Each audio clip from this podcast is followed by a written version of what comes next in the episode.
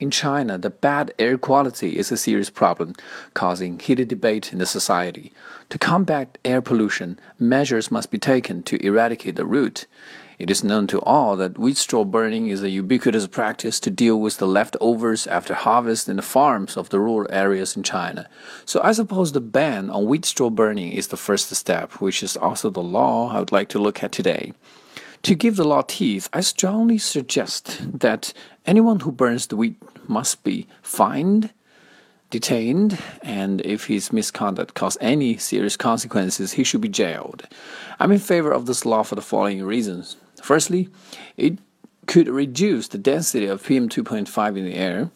It has been scientifically proven that the incineration is immediately associated with the deterioration of the air quality in North China, producing a huge amount of PM2.5, which is a potential cause of many respiratory system diseases.